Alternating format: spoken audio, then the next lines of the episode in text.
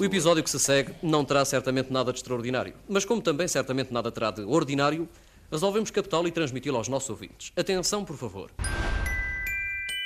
Mas isso não tem nada a ver. Bora! Olá, como é que estão? Está Olha, tudo hoje- bem? Tudo bem? Está tudo? Sim. Hoje, como que por magia, vou falar de uma coisa que tem tudo a ver, mas, como já discutimos aqui ainda há pouco, ter tudo a ver não tem nada a ver com a rubrica, logo Hum. não tem nada a ver Estou na mesma, perdido. mesmo tendo a ver. Está certo, Eu- o homem tem razão. Perceberam? Eu, pelo Sim, menos, sim. tendo Sim, a ver tá. as coisas desta maneira. Como hoje estamos a falar da rádio, ainda pensei fazer eh, um programa sobre a história da televisão em Portugal. Mas há uma diferença entre não ter nada a ver e ser só uma pessoa do contra. E por isso, claro que vou falar da rádio, da magia da rádio, da história da rádio, da história da rádio em Portugal. Eu começo logo com uma má notícia: a rádio não foi inventada em Portugal, nem por um português. Isto deixa sempre Oh, toda a gente Oh, muito triste. Tão Claro que triste. uma coisa destas, isto da gente estar a falar aqui e vocês estarem a ouvir aí dos vossos carros ou nas vossas casas sem a intervenção do demónio, não é um feito que se possa atribuir a uma só pessoa. Foram precisas muitas pequenas descobertas e invenções, mas vamos viajar até Bolonha, até ao ano de 1896, quando um senhor chamado Marconi consegue transmitir som através de ondas eletromagnéticas a uma distância de 3 km, que na altura foi uma façanha notável. Depois, em 1901, é o ano em que o tal Marconi consegue estabelecer a primeira transmissão transatlântica, ainda apenas sinais.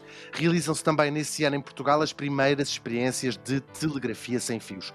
Telegrafia sem fios, depois telefonia sem fios, ou TSF, vai ser durante muitos anos Hum. o nome da rádio por cá. Em 1913, o Marconi alcança outro Marco Oni.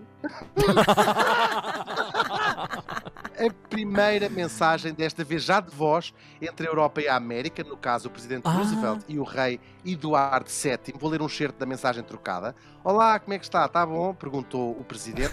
Olha, cá se vai andando com a cabeça entre as orelhas, respondeu-lhe o monarca como britânico. dizia o outro, acrescentou Como ainda. dizia o outro. No fundo, um WhatsAppero, já muito. Um WhatsApp, era um claro, um. WhatsAppero lá da altura. Logo em 1913, imagina. Voltamos a Claro. Portugal. Em 1914, às vésperas da guerra, eram feitas as primeiras experiências a sério de rádio. A primeira de todas chamava-se Rádio Hertz. Depois, em 1922, nasce a BBC, em Londres, e dois anos depois começam cá as emissões regulares de rádio, a Rádio Lisboa, que transmitia a partir dos armazéns do Chiado. Em 1931 nasce o Rádio Clube Português, a primeira estação já verdadeiramente profissional. Com o Estado Novo aparece a emissora nacional, que conta logo com uma orquestra sinfónica dirigida pelo maestro Pedro de Freitas Branco. E hoje é aquilo que se vê. Bom, é também transmitido em 1935 o primeiro jogo de futebol entre a Académica e a União de Coimbra. Deve ter sido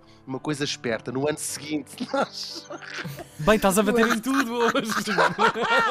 No ano seguinte, nasce a Rádio Renascença e a emissora nacional vai estendendo os seus emissores, primeiro aos Açores e depois começa a chegar à América e também ao Brasil. Em 1957 nasce a televisão em Portugal, mas a rádio continua a dar cartas cobrindo os principais acontecimentos nacionais e, claro, também internacionais, até porque cá passava-se muito pouca coisa.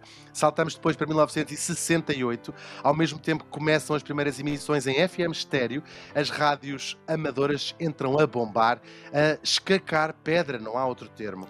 Chegamos ao dia 25 de abril de 1974, um grupo de militares ocupa o Rádio Clube Português e às 4h26 da madrugada, o jornalista Joaquim Furtado anuncia ao país que as Forças Armadas tinham iniciado uma revolução. A rádio é nacionalizada, a emissora nacional e o Rádio Clube passam a formar a RDP, a Radiodifusão Portuguesa.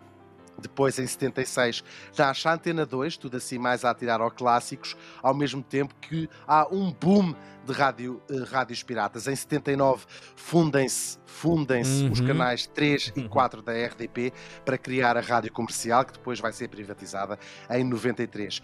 Va- Voltamos atrás, em 1984 aparece a TSF Rádio Jornal, a primeira estação de rádio só de notícias que prometia ir até ao fim da rua e até ao fim do mundo. Nos anos, nos finais dos anos 80 são legalizadas cerca de 300 rádios piratas Uau. que deram origem a muitas rádios locais e olha, ao mesmo tempo acabava também nesse ano a Orquestra Sinfónica da RDP.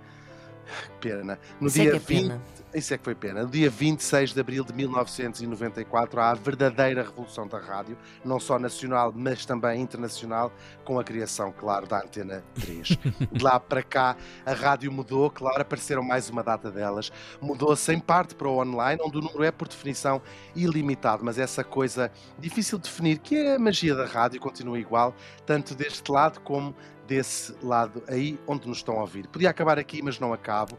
Neste dia em que celebramos antecipadamente o Dia da Rádio, temos de lembrar a estação que, primeiro com o nome Emissora Nacional, transmite interruptamente em Portugal desde 1935 até hoje, há 86 anos. Como diria o Pedro Ferreira, a nossa irmã mais velha, a Antena 1.